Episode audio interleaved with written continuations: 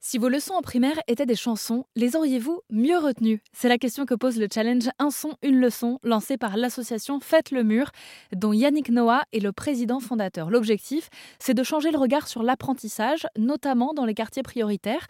Et il y a quelques jours, dix classes de primaire se sont donc réunies à l'Institut du monde arabe pour présenter leurs cours d'SVT sur les volcans ou de français sur les fonctions grammaticales, le tout en chanson.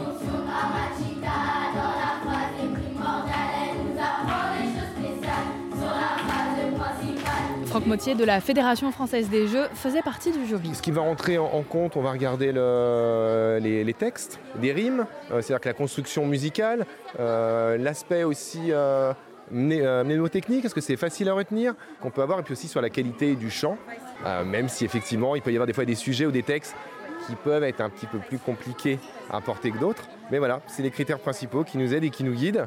Chacun, on a notre petit carnet, on a notre texte aussi pour pouvoir suivre pendant les chansons.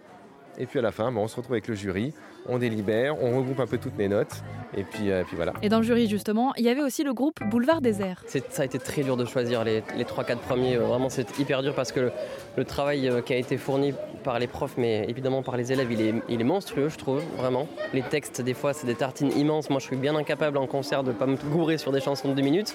Donc bravo. Et oui, je m'en suis rendu compte à la fin parce qu'il y en avait qui avaient les larmes aux yeux. Et moi, je me suis revu petit quand j'ai gagné un championnat ou une coupe au foot.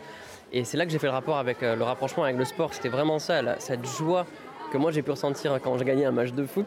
Là, je l'ai vu sur des gamins qui avaient super bien réussi une mise en scène, un mini spectacle en fait, et donc c'était trop beau. Ce challenge a été organisé avec la plateforme StudyTrack qui propose déjà de transformer les cours en couplets et refrains pour mieux les retenir.